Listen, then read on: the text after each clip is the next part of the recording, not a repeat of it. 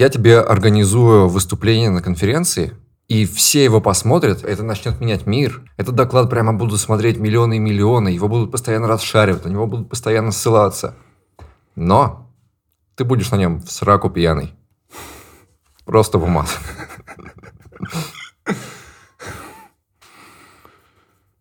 Пойдешь на это? Нет, не пойду.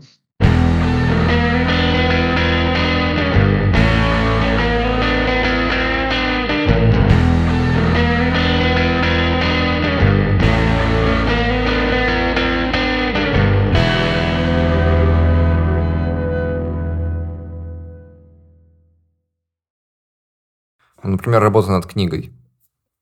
Вот здесь же надо прямо очень-очень долго сохранять какую-то мотивацию и энергию для того, чтобы ее долго писать. Да. Как тебе этот опыт? Отвратительно. Да, отстойное занятие. Писать книги? Но, как бы, по-моему, любой человек, который пишет какую-то серьезную, большую техническую книгу, он проходит через многие стадии. А, там есть стадии, в которых ты уже ничего не хочешь писать, ты не хочешь, чтобы там книга выходила, тебе уже просто на все не, не важно, ты хочешь, чтобы просто это закончилось. Вот. Иногда ты хочешь что-то написать, но не получается. Просто возникают всякие проблемы белого листа, ты садишься и такой, ну, ну пишись, пишись. Оно не пишется. Вот. Есть э, моменты, когда ты думаешь, что какой-то топик, какая-то тема, она является простой и тривиальной, там, работа на вечер про нее написать, а потом решаешь на всякий случай проверить, что ты вообще правильно представляешь себе окружающую действительность. Проверяешь, оказывается, что неправильно. Начинаешь копать, и там оказывается еще на месяц работы, потому что ты вообще не понимаешь, как оно на самом деле работает. И из издательства там тебе уже пишут, ну что там, как, сколько еще страниц написал. Ты нисколько не написал, ты сидишь, изучаешь, как штука работает. И, в общем, это довольно, довольно тяжело. А потом все это выходит, ты, с одной стороны, рад, что книжка вышла, и все, тебе больше не надо писать, а с другой стороны расстроен, потому что уже понимаешь, что некоторые вещи неправильно написаны. Здесь опечатка, там напечатка, тут не дорассказал, тут что-то лишнего сказал. И, и вот так вот. Ну, там же переиздание выходит постоянно. То есть э, ты сразу, наверное, начинаешь работать на следующей версии, если книжка продается. Ну, тебе издательство говорит, вот у нас будет тираж там через два месяца. Давай там доисправим. Так же, наверное, работает. Э, но вообще нет. у тебя как было? А что, нет, не так? Я, у меня вот сейчас еще какая-то аллергия на книгописательство. Я не хочу ни второе издание, ни еще какую-то книжку. Я хочу отдохнуть. Блин. Прикинь, я, кстати... Прикинь, ты работаешь разрабом, ну, да. над разрабовскими штуками, но над тобой стоит заказчик, издатель. И да. требует от тебя, типа, и ты ему уже не объяснишь, что там что-то надо изучать, это долго эту штуку. Он такой, страницы, страницы, мне страницы. Да, мне кажется, я бы с этим не справился. Капец потому что у нас же еще в IT-то все... Ну, у нас не требуют. Ну, вот не сделал mm-hmm. ты задачу за месяц, тебе не скажут, давай завтра. Mm-hmm. Мне кажется, вы сдаете все по-другому. А Мне... там как было у тебя? К тебе пришли и просто сказали, мы хотим, например, у тебя книгу. Или как вообще этот процесс начинается с ними? А, нет, ну, по-разному. Иногда издательство приходит к человеку, иногда человек к издательству. Вот у меня с книжкой про бенчмаркинг получилось так, что у меня сначала появилась идея книжки, и я решил, что будет здорово найти издательство. Сначала я написал в Орейли, хотел книжку с каким-то странным зверьком на обложке. Но мне вежливо ответили, что в настоящий момент наше издательство не заинтересовано в выпуске подобной литературе. И, все. А потом я пошел в вопрос, туда написал, мне сказали, о, клево, заполни вот эту вот форму на 10 страниц. Э, с ответами про то, как ты оцениваешь рынок, какие есть похожие книжки на эту тему, чем твоя книжка лучше, чем все существующие и так далее. Ты это заполняешь, они потом думают, думают и в конце говорят, ну что, давай пиши. Э, мне кажется, я уже вижу прямо собирательный образ недовольных разрабов, которые говорят, почему вы скинули на меня свою работу? Это вы должны это делать. Да. Описать путь, там, рынок исследовать, все такое. И как дальше они тебе как бы предлагают контракт, то есть вы сразу, окей, книга будет, она должна быть там через год. Да. Да. И это жесткий дедлайн. Да, жесткий дедлайн, который ты жестко продалбываешь. И и раз в месяц пишешь в издательство, почему книжка все еще не готова. Но они не в первый раз работают с программистами, так что они нормально относятся. То есть я собирался написать книжку за год, в итоге ушло два с половиной. Я чуть-чуть не уложился в то, что было написано в контракте. Ну, слушай, вообще это звучит как обычная разработка сроки. Ну, типа, я ну, сделал да. это за неделю. Ну, да. Три, на да, самом деле. Да. Да. Это это культура. Это культура. Ну, на самом деле, у нас это связано не с тем, что мы, типа, э, что мы ленимся или что-то еще, а потому что, да, вот оно постоянно, ты хочешь делать лучше, глубже, еще что-то, подумать над этим с другой стороны и так далее. Вот с этими... Я технических статей несколько начинал писать. Так есть какая-то идея, я начинаю писать техническую статью, дохожу до середины, беру какую-то деталь, понимаю, что я в ней ничего не понимаю, начинаю разбираться, я понимаю, что идея моей статьи говно собачье. Угу. И статья растет или переписывать приходится? Одна у меня рас- растет и растет. Она ага. уже как полкниги, а все остальные я просто выбрасываю. Ну, потому что, ну, все, идея изначально, она мимо идет. Угу. И это статьи, они ж маленькие, а в книге-то книга большая. И если ты близко к концу книги в такое уперся, ну вот что, а у тебя издательство ждет там через месяц, что ты должен делать? Угу. Копать, что тебе больше ничего не остается. Это я к тому, что культура, что мы все делаем медленнее, чем обещаем, хорошая. Так и надо. Это вообще напоминает работу над научной статьей, например? Книга. Ну, в моем случае, да. Но у меня такая довольно наукоемкая книжка получилась именно с большим количеством исследований. Если ты пишешь там очередное введение в JavaScript для начинающих, наверное, скорее нет. Э, ну, я к тому, что мне в моем восприятии научные статьи, они не должны хорошо читаться. Ну, в них должна быть только факты, польза, процесс, ну, чтобы их использовать как инструмент, эти статьи. Чтобы к ним приходил другой ученый, смотрел и э, что-то там продолжал развивать эту идею. А книга, я не понимаю, как к ним относиться, к таким разрабовским книгам. Как вы к ним относитесь? У меня почему-то все равно моя профдеформация говорит, что книгу должно быть интересно читать. Независимо от того, о чем она. Ну, да, я тоже так думаю. Именно я... Слушай, ну, ну вообще хорошо бы, если бы научные статьи тоже было интересно читать. Но есть проблемы с э, просто какой-то канцеля... канцелярским языком и сложившимися требованиями к оформлению разных научных статей в разных журналах, которые противоречат вот как раз легкости чтения материала. То есть, если ты посмотришь любые книжки про то, как правильно писать тексты, ну там, если посмотреть по зарубежной литературе какого-нибудь там Странка, элементы стиля, э, как писать книги, как писать хорошо, э, и даже наши там всякие «Пиши, сокращай» или «Слово живое, мертвое», и там много книжек есть. Абсолютно во всех тебе напишут, что пассивный залог плохо, активный залог хорошо. Используй везде активный залог, где можно, где нельзя, тоже используй активный, потому что пассивный это плохо. А если ты почитаешь требования к э, научным журналам, там написано ровно противоположное. Ну, не везде, но во многих написано, что нельзя писать «я собрал данные» или «мы собрали данные». Надо писать «данные были собраны». О, э, вот тебе и, и за этим, за этим есть там объяснение, что вот ты описываешь какой-то кусок действительности, и тебя, как исследователя, в этом куске действительности быть э, не должно. То есть ты не должен являться участником происходящего в статье никак. Такое, к счастью, есть не везде, но вот это такой стиль с пассивными залогами, который принят много где.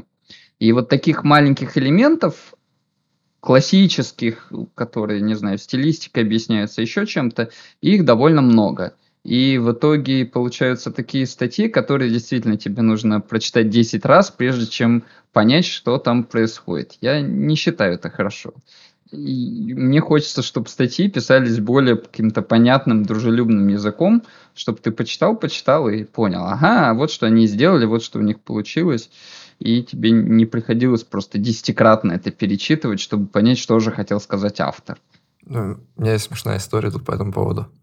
Э, мой любимый писатель Кормак Маккарти, я его считаю вообще одним из лучших 20 века, он э, под старость почти перестал писать художественную литературу.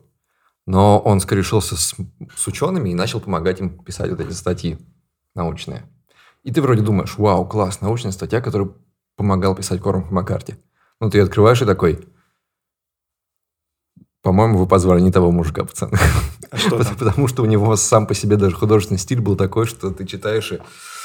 Так, так, так, минуточку, дайте мне еще пять раз перечитать этот абзац. Очень странный.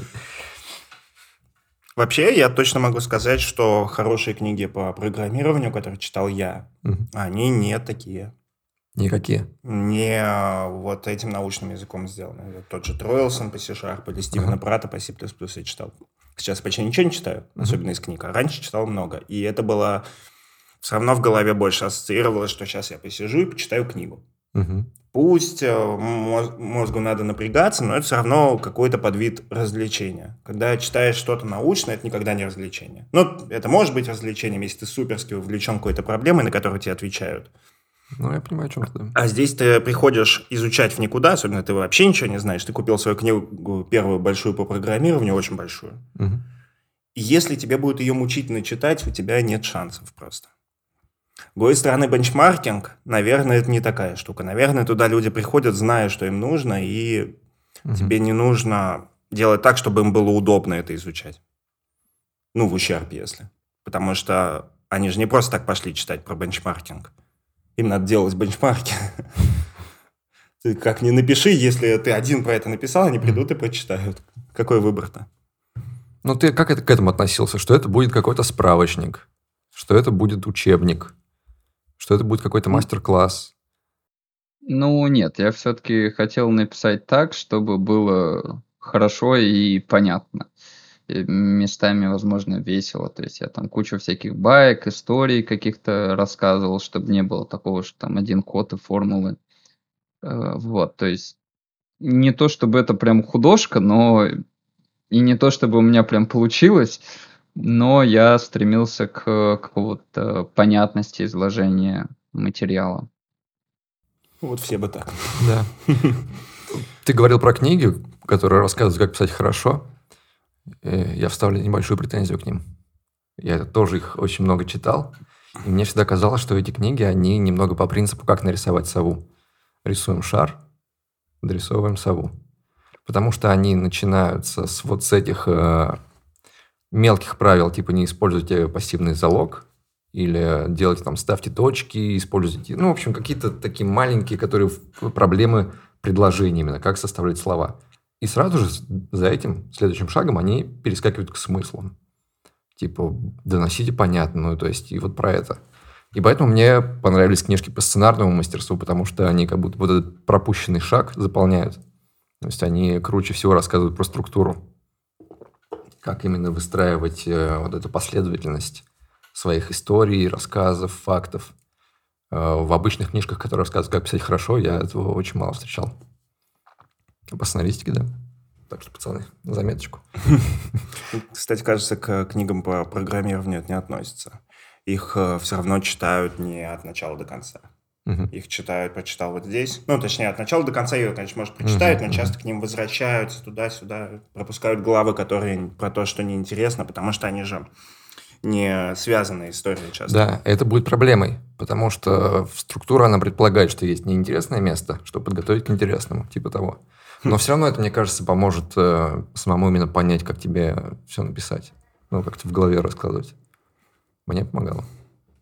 Возможно. Слушай, ну, я здесь, наверное, хочу заметить, что книжки нужны всякие, ну, в том плане, читать нужно про то, как писать разные стили, а, разные виды текстов и так далее. У тебя в голову тогда накидывается много разных подходов, по-разному объясненных, и в целом более-менее формируется впечатление о том, что же нужно делать тебе, как тебе нужно стиль найти. Но если с структуризацией у тебя есть надежда на то, что она прокачается более-менее сама, ну пусть не до какого-то там супер хорошего уровня, но в целом, ну, по крайней мере, так у меня было, структуризация приходит. То есть, чем больше я пишу и чем больше я читаю, как что-то написано у других, и пытаюсь анализировать, что мне нравится, что не нравится, а, тем больше у меня мысли уже более структурно начинают возникать, и я их более структурно перекладываю на бумагу. То есть, это какой-то органический процесс. А что касается стиля, я многие вещи сам не вижу. Я не вижу многие свои проблемы. Что вот я вот пишу, использую какие-то там штампы писательские не очень удачные, использую какие-то словечки, накидываю слишком много слов, что у меня предложение раздувается и так далее.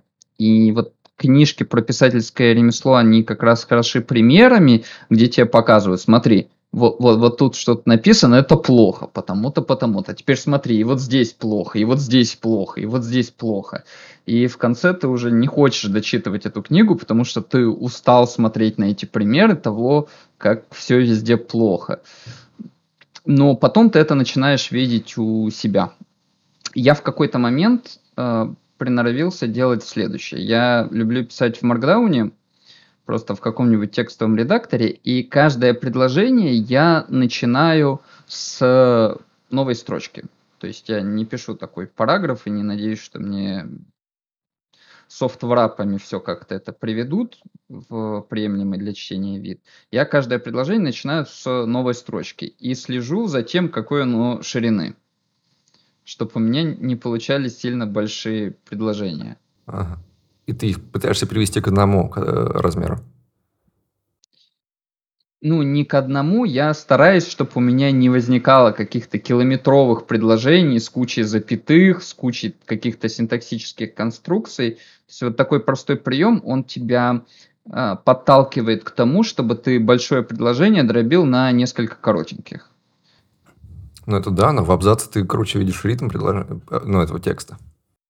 А абзацы отделяются в маркдауне пустыми строчками. С ритмом тоже все хорошо. Окей, интересно. Вот это у меня-то стало работать по-другому. То есть я не использую каких-то технических лайфхаков. Я как-то раз услышал, что надо покороче, что надо угу. там короткие, емкие предложения и так далее. Оно из коробки так заработало. Но мне это перестало нравиться в какой-то момент. А в этом и проблема правил того, которые учат тебя стилю. Книжки, которые прививают э, один стиль большому количеству людей, как в случае, например, с тем же «Пиши, сокращай» или э, слово «живое» и «мертвое», оно очень быстро превращается в штамп. И сейчас же это прямо ты видишь текст человека, который прочитал «Пиши, сокращай» только что. Ты прям, ага, понятно, ты только что его дочитал, я вижу. И это тоже становится штампом, и это уже можно сразу писать следующую книгу, которая тебя будет отучать от «пиши сокращай». Хотя там есть как бы отдельные моменты. Но именно прививание стиля, оно тоже очень быстро заштамповывается, это все изменчиво. А структура вечна. Мне кажется, здесь знаешь, какая проблема? Mm? Вот ты, э, твоя работа писать ты очень критичен к этим книгам. Вот если мне или Андрею принесут книгу про то, как правильно писать код, угу. мы такие, погоди, а почему? Начнем вникать и так далее. Очень критично смотреть на это. Ну, потому что очень много угу. вещей нам дали, которые учат писать код, они противоречат друг другу. Мы привыкли думать об этом. Не в смысле, что они написали там один класс на один файл, и мы такие, все, один класс на один файл. Мы такие, так, это удобно вот поэтому, неудобно вот поэтому. И делаем это. Но когда программисту дают книгу про то, как надо писать, он такой, так, все мне сейчас расскажешь. Ну, ну, потому что ты ну, же не знаешь. Да. Это ну, э, тоже ловушка. Да, все, я больше не буду советовать про писательство, а то опять буду писать, что выкиньте Артема Малышева из подкаста со своими дурацкими гуманитарными темами. Да, хорошо. Слушай, нет, эти темы хорошие. Последний довод докину. Я не считаю, что единообразный хороший стиль – это плохо. Ну, то есть стилистика – это штука, которая должна стоять на втором месте в нон-фикшн тексте. На первом месте должна стоять понятность. Вот если там текст непонятный, то без разницы, насколько крутой у тебя стиль, если никто ничего все равно не поймет. Вот, если ты научился достигать понятности изложения, что всем вокруг, даже тем людям, у которых нет там какой-то квалификации в этой области или каких-то суперзнаний, если им все понятно, даже если эм, все, все происходит, не знаю, у человека в жизни очень плохо, и ему не до твоей книжки, у него голова забита другим, но он все равно там читает и, и все четенько, все по полочкам разложено, тогда вот первая победа, первый такой рубеж писательский пройден. А дальше, когда ты это уже научился делать, ты можешь а, работать э, со стилем. Ты уже можешь искать себя и пытаться найти, в каком стиле тебе писать э, комфортнее всего. Ну, это понятно. Ну, да, наверное. Понятно, понятно быть хорошо, но это такое тоже знаешь, типа, пишите книги хорошо. Ну да, да. это вот если, например, переносить на тот же код, который mm-hmm. должен быть понятным, и все с этим согласны. Mm-hmm. Есть функциональщики, которые пишут код, который человек, который не знаком с функциональной парадигмой и не привык к нему, он скажет, это абсолютно непонятно. Они такие, ну как же? Ну вот же. Все, и наоборот. То есть вот это очень субъективная штука, понятный. Хотя при этом, наверное, есть такая, такой стиль написания кода, который вообще кто угодно поймет. Но это же не значит, что все так надо писать. Так, ну и ладно, давай, чтобы точно уже закрыть. Э, так что, почему тебе больше не хочешь писать книги? От чего аллергия? А, я устал. Да. Я не могу сказать, что я, мне вообще я больше никогда не буду. Я когда-нибудь в будущем, наверное, сяду за писательство, но конкретно сейчас я устал, я хочу отдохнуть, я хочу позаниматься какими-то другими вещами, на которые у меня не было времени, пока я писал книжку. Вот. Еще, наверное, мне не очень нравится формат с дедлайнами. То есть дедлайны, они, с одной стороны, тебя Никому дисциплинируют и повышают шансы на то, что книжка будет, в принципе, дописана, и то, что она будет дописана в какое-то разумное время. Э, мы не говорим сейчас про качество, а только про сроки. Но, с другой стороны, она вот эта система с дедлайнами, она отчасти убивает удовольствие от написания, и она отрицательно действует на тебя психологически. То есть ты становишься грустным, загнанным, и, и просто неприятно так жить. Вот, если я начну писать свою следующую книжку, я, наверное, это буду делать без издательств, без дедлайнов, э, сам, в том ритме, в котором мне удобно, Возможно, эта книга никогда не будет дописана, потому что я буду постоянно что-то улучшать. Возможно, она там будет написана там, через 10 лет, хотя могла бы быть написана через 3. Ну и ладно. Мне, я получаю удовольствие просто в процессе писания, в процессе систематизации собственных знаний, в попытке изложить их в понятной форме. Как получится, так уж получится. Но сам процесс, он должен быть все-таки приятным потому что у меня писательство это не основное, не основная деятельность. Это, это просто мое хобби. Хобби должно приносить удовольствие. У меня у коллеги недавно, буквально на этой неделе, случилось э, следующее. Он сидел, что-то программировал с утра, у него все было хорошо, все работало быстро, потом в какой-то момент все начало втыкать ну, райдер работает медленно, идея работает медленно, браузер работает медленно, все работает медленно. Он никак не мог понять, в чем же дело. А потом понял, он работал на ноутбуке, ноутбук черного цвета. Стоял около окошечка.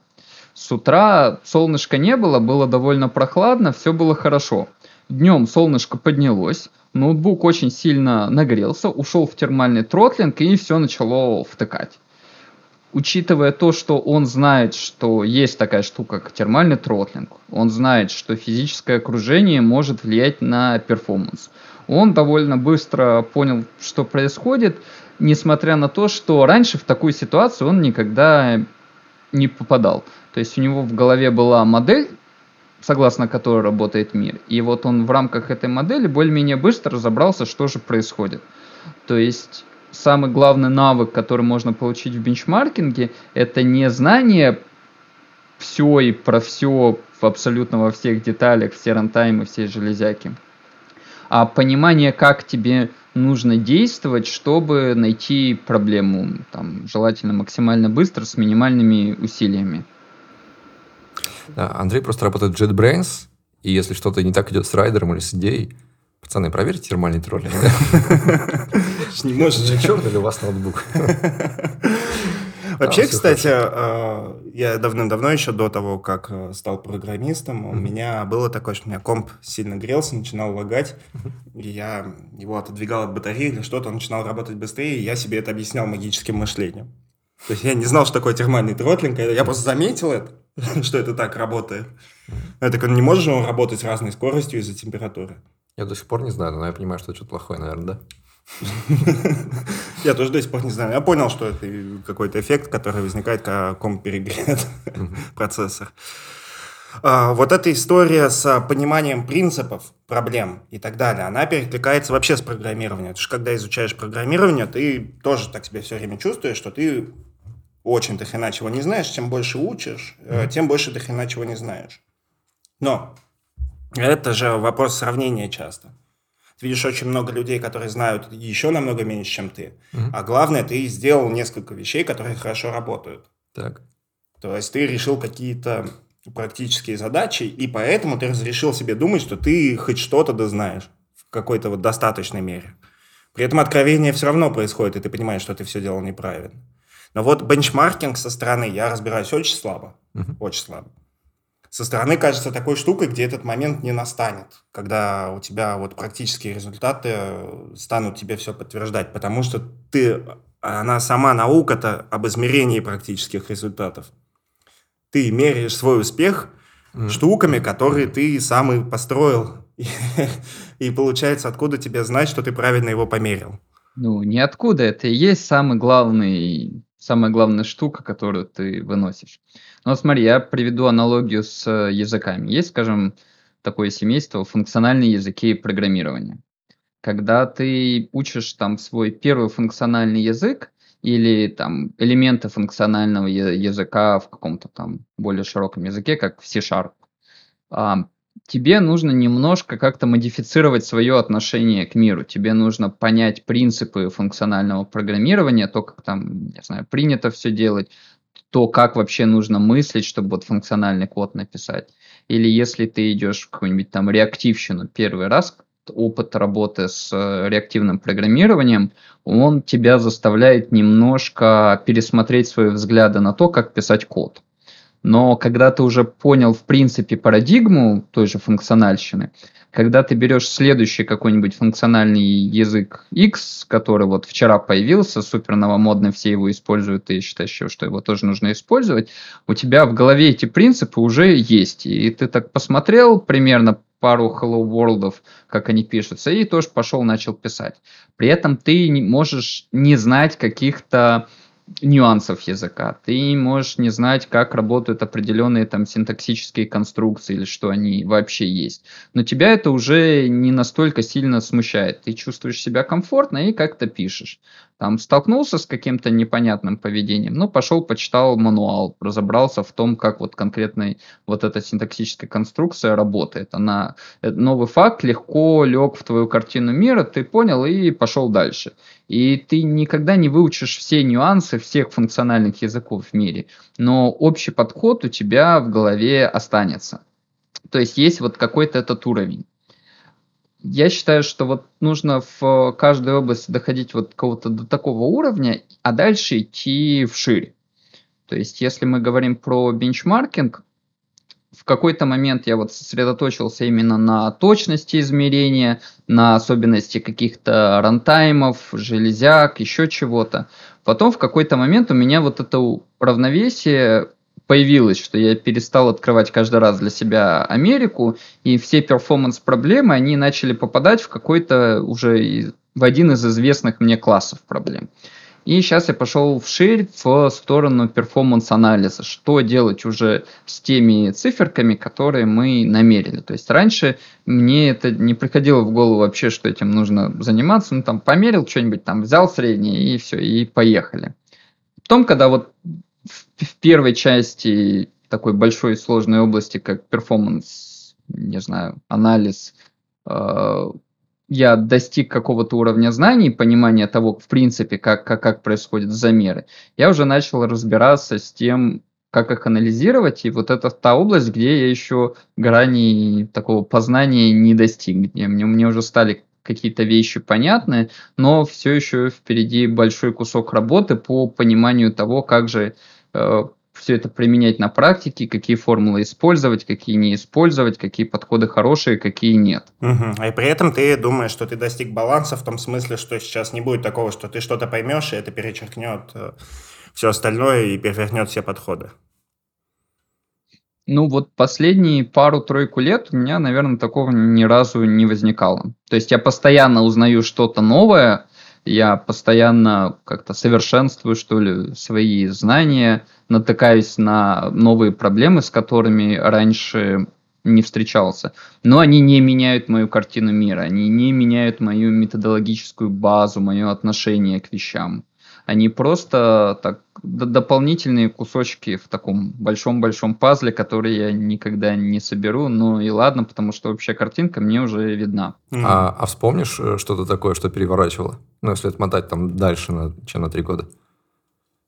Что перечеркнуло? Ох, ну, наверное, самые первые откровения, точнее так, больше всего откровений было на самых первых этапах моего погружения в науку бенчмаркинга, когда я, например, понял, что в дебаге бенчмаркать не надо, надо бенчмаркать в релизе.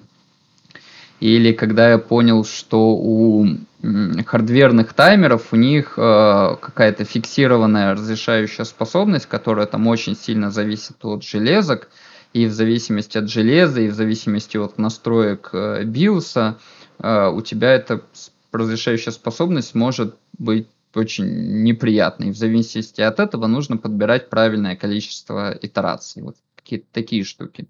Хм. Я просто надеялся, может, что он сейчас что-то скажет, и у тебя перевернется. И такой, да блин. Ну, это не так работает.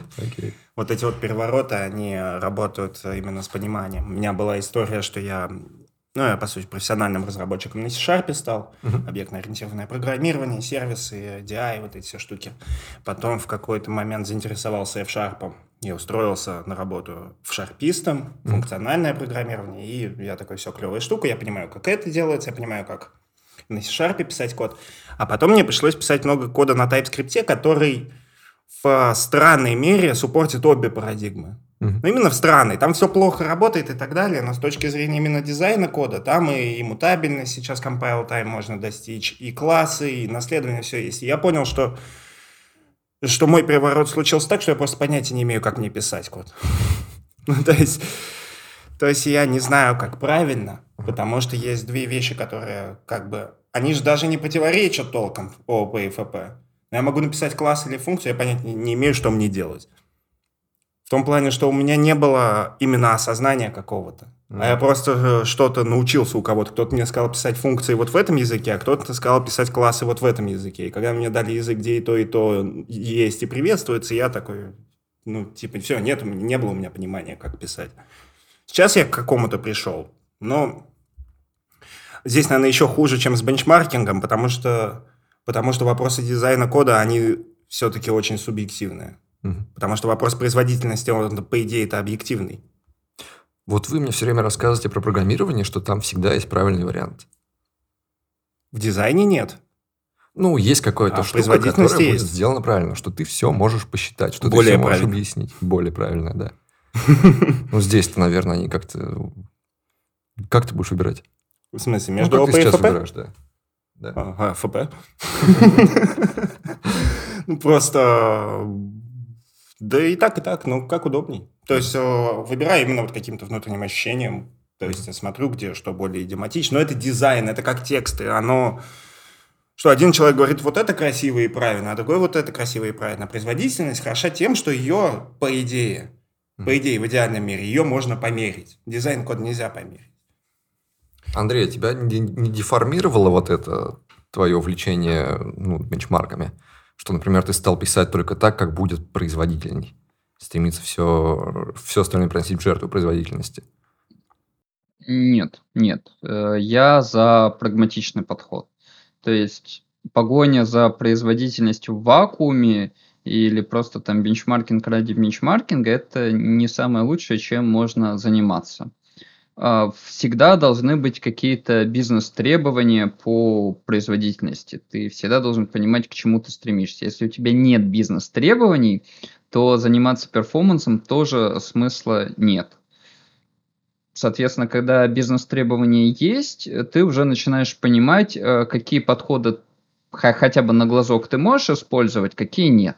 Если ты видишь, что непонятно, ты идешь, бенчмаркаешь, проверяешь, какие подходы укладываются в твои требования. А дальше, когда у тебя есть набор, там, не знаю, алгоритмов, вариантов написания кода, дизайна, еще чего-то, все из которых укладываются в требования, дальше ты выбираешь уже то, что будет более консистентно с остальным проектом, то, что отражает не знаю, твои взгляды на эстетику, на то, как правильно писать код и так далее. Ты уже начинаешь руководствоваться другими принципами, когда производительность на приличном уровне. Ну, грубо говоря, если у меня в коллекции есть, не знаю, максимум 10 элементов, и у меня есть два варианта написать э, простой алгоритм за куб или очень сложный за nlog я напишу простой за куб, который будет понятен всем, который будет легко поддерживать, который будет легко, легко модифицировать и так далее. Потому что я понимаю, что мои перформансные ограничения он никогда в жизни не пробьет. Очень правильная, в то же время, наверное, сложная штука, потому что вот даже вот у тебя коллекция, да, и ты решил сделать вот сложный алгоритм. И, допустим, ну, допустим, ты сделал extension метод к этой коллекции и положил его куда-нибудь в хелперы, потому что здесь он тебя устроил, и еще в трех таких же местах устроил. Приходит другой разраб на проект, у него коллекция не на 10 элементов, он берет твой extension метод, фигачит, и на тестовых данных не видит проблем. То есть это опять история про то, что ты должен быть достаточно опытен и умен, чтобы предсказывать, где это действительно 10, а где их станет не 10, и вы этого еще и не поймете. То есть вот говорят все время, что перформанс надо оптимизировать, когда, когда есть какой-то bottleneck, когда есть какая-то проблема, где вот он стал проблемой. Но здесь же э, два момента есть. Один момент, что он стал проблемой, и вы это поняли до того, как он уничтожил какой-то реальный процесс. А другой момент, что мы там, я не знаю, космический корабль куда-то запустили, и перформанс просел, когда он с Луной стыковался. Разные вещи. Ну, Смотри, во-первых, да, опыт решает. То есть ты, если ты уже попадал в такие ситуации, когда ты вот написал плохое решение, точнее, медленное решение для маленького набора данных, а потом его заиспользовали для большого, если у этого не было каких-то сверхплохих последствий, обычно их нету. Ну, там возникла проблема, мы ее пошли и починили. Когда ты допустил ошибку, это очень-очень круто потому что у ошибок в программировании довольно редко бывают какие-то супер негативные последствия, чаще всего ну, там, ну, возникла проблемка, мы ее пошли, починили, и все стало хорошо. Но зато у тебя в голове будет модель того, как в будущем этих ошибок м- избежать. Например, ты можешь в самом начале метода поставить assert, что там количество элементов коллекции не превышает такого-то числа. Тогда следующий программист, кто случайно попытается заиспользовать твой метод, он сразу этот exception увидит и не будет его использовать. Такие вещи, да, они приходят с опытом. Есть другая проблема с изменчивыми бизнес-требованиями. Бизнес-требования будут меняться, это просто аксиома нашей действительности, от этого никуда не уйти. Опять-таки с опытом ты уже на глазок сможешь в какой-то момент более-менее предсказывать, где требования могут э, измениться, где стоит заложиться на хороший там уровень перформанса, где нагрузка может возрасти и так далее. Но даже пока этой интуиции нет, можно идти методом проб и ошибок и смотреть просто на то, что получается.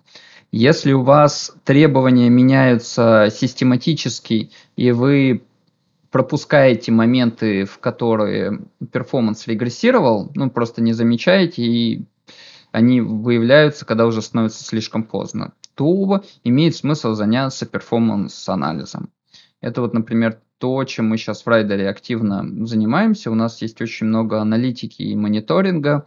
Мы ищем так называемые change points, моменты, в которые у тебя там performance какого-то метода теста, какой-то build конфигурации взял, изменился мы пишем performance-тесты, которые автоматически пытаются задетектить ситуации, когда у тебя на каком-то workload произошла деградация. И еще очень много всякого разного интересного есть в performance-анализе, что можно делать и что спасает тебя в некотором роде от изменчивости данных. То есть, когда ну, данных и требований. То есть, когда требования изменяются, меняются ворклоды, меняются каким-то образом, возможно, unit-тесты, возможно, меняется там production сервер нагрузка, которая на него прилетает. С помощью performance-анализа можно очень быстро задетектить те ситуации, в которых действительно что-то где-то пошло не так, стало работать слишком медленно, пойти и точно пофиксить. Угу. Ну вот смотри, а ты говоришь, э, что надо писать изначально так, как э, под бизнес-требования и под эстетику, и при этом э, потом, получается, решать эту проблему с помощью performance-анализов. Но ведь если бы ты сразу писал максимально возможно производительно, тебе бы это, наверное, не потребовалось. Ну, нет, потребовалось. То есть смотри, у тебя есть всегда трейдов между перформансом и красотой.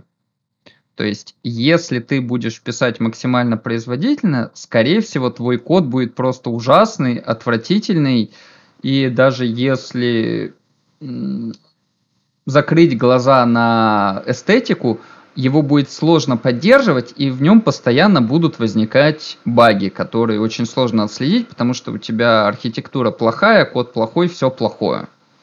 То есть это трейд в котором нужно найти оптимальное положение. Я считаю, что нужно ориентироваться на текущие бизнес-требования, вот в рамках них писать максимально чистый, понятный, красивый, поддерживаемый код.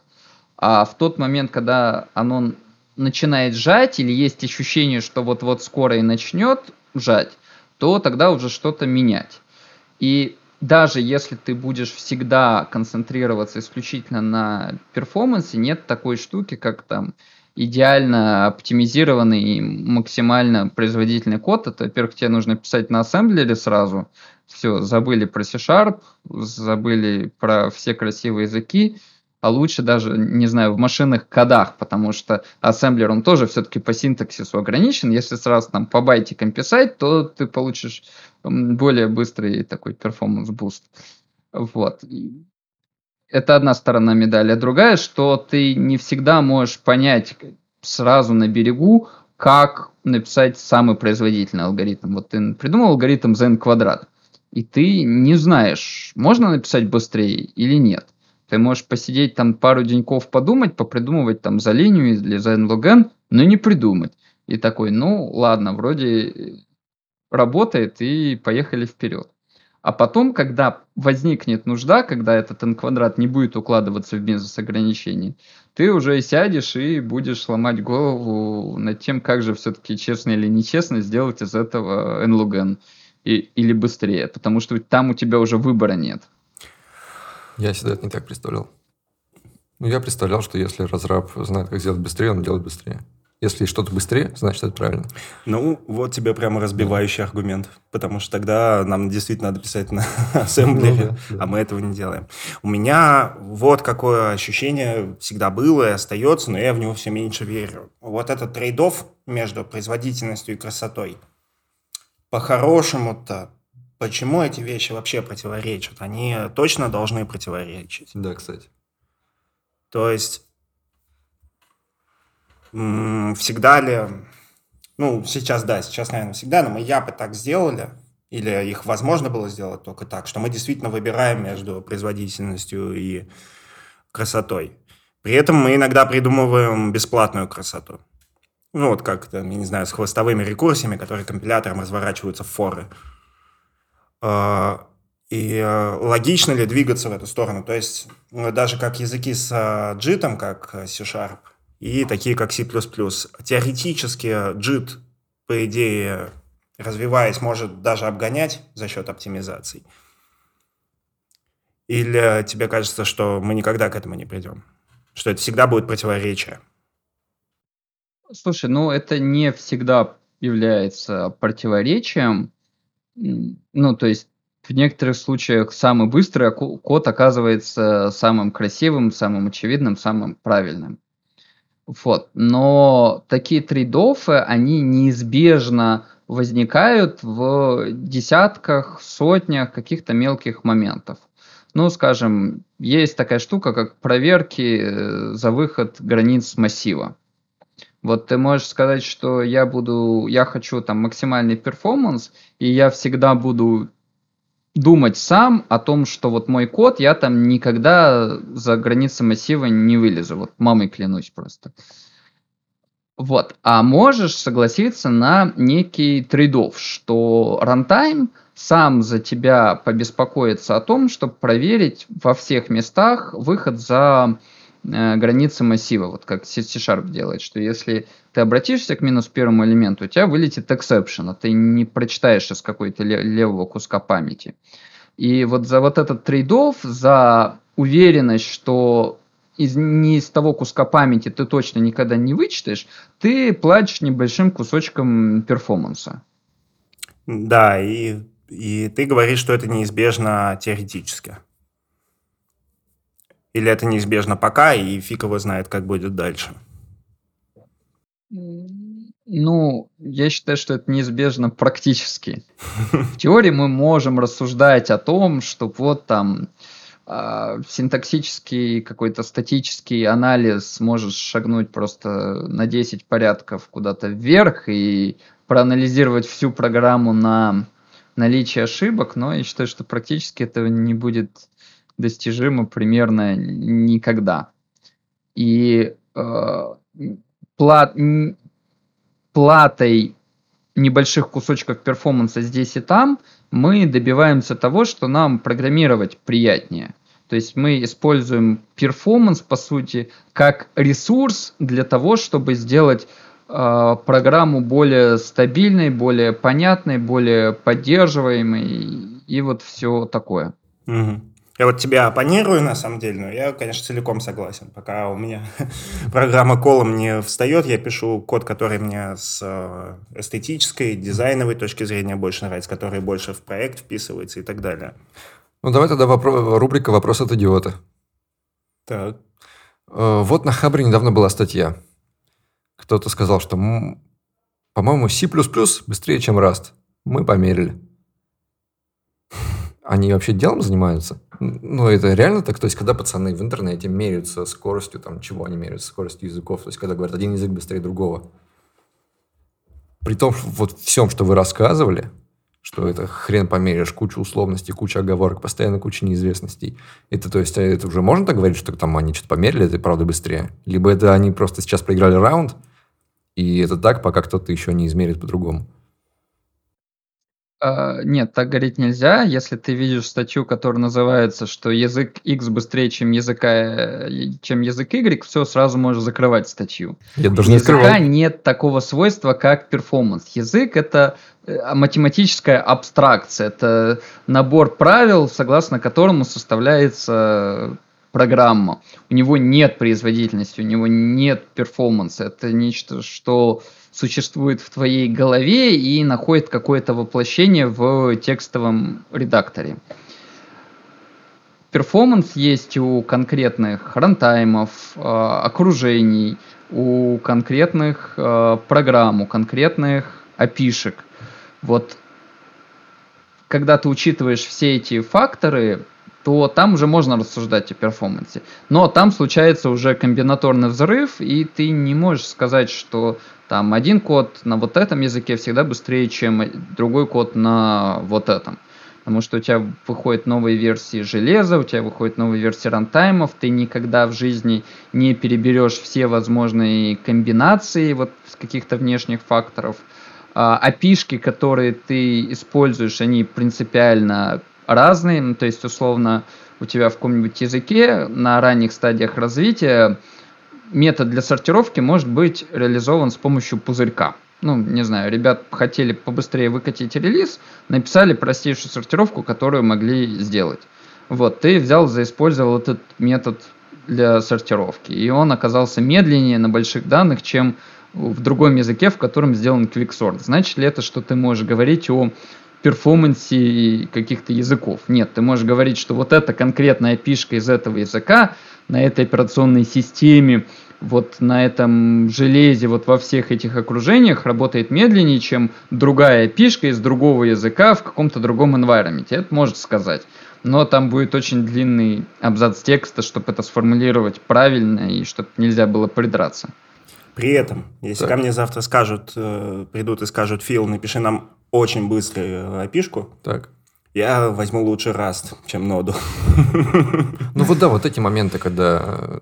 Ну потому что здесь говорят больше о том, что сейчас на рынке есть, что подразумевается и так далее.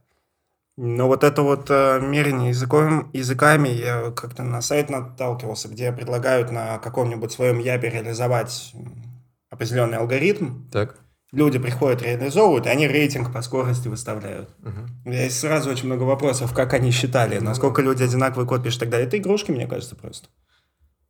Ну, ну такое, типа, да. пацаны во дворе меряются, все. Вот так это работает.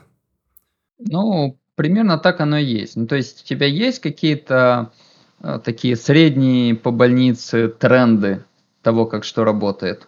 Условно можно сказать, что там C++ в большинстве случаев работает быстрее, чем JavaScript. Но более правильно будет сказать, что C++ программисты с хорошим опытом C++, которые пишут на C++, напишут программу, которая, скорее всего, будет быстрее, чем JavaScript на JavaScript напишет что-то, что будет работать, не знаю, у тебя там в браузере. Очень скорее вот. всего. Но И, и, и все равно здесь есть очень много всяких всевозможных оговорок.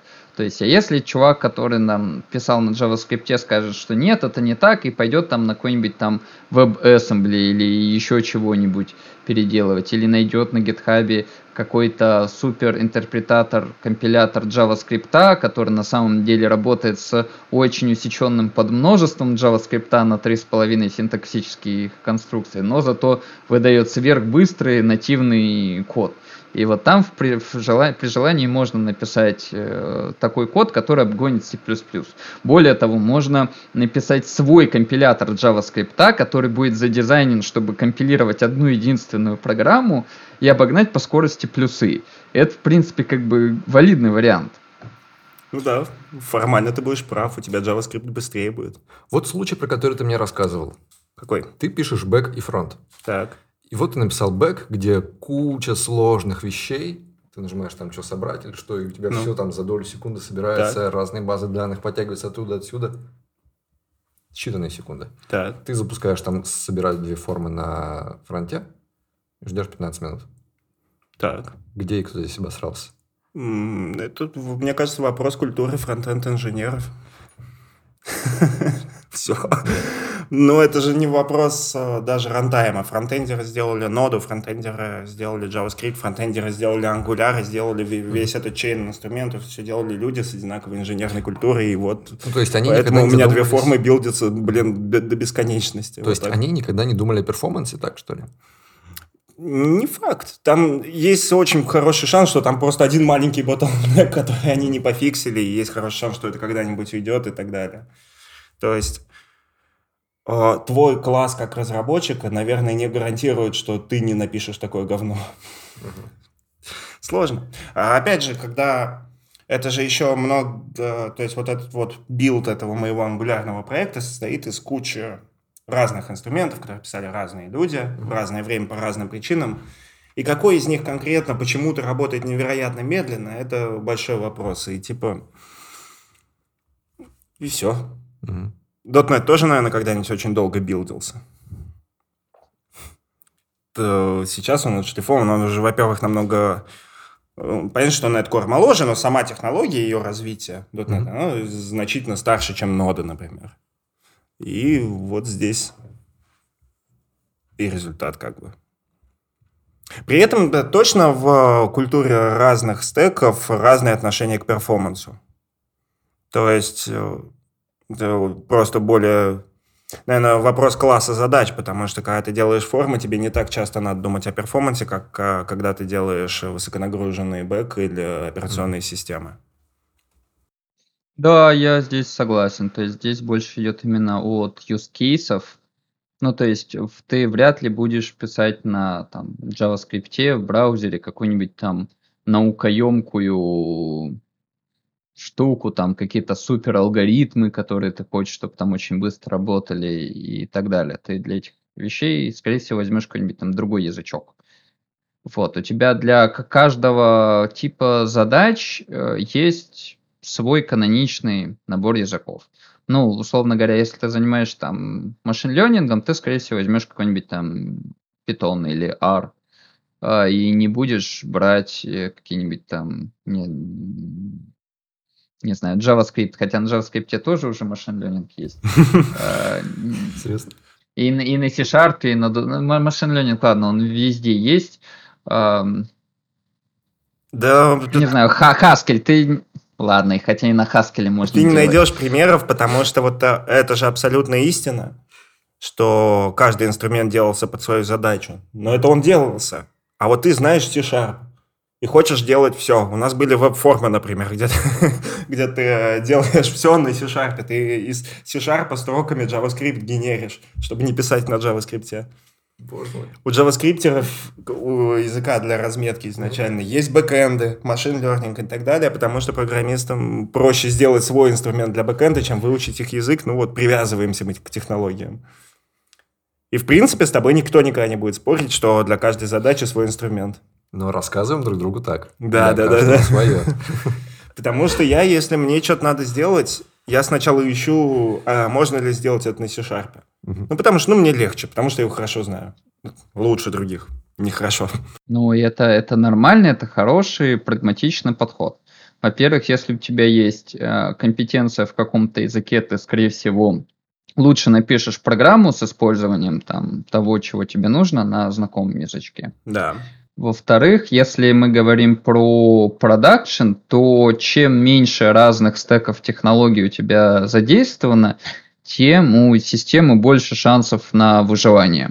Если ты абсолютно для каждой задачи будешь искать какой-то свой язык, свое кастомное решение, у тебя получится такой зоопарк, который будет очень тяжело поддерживать.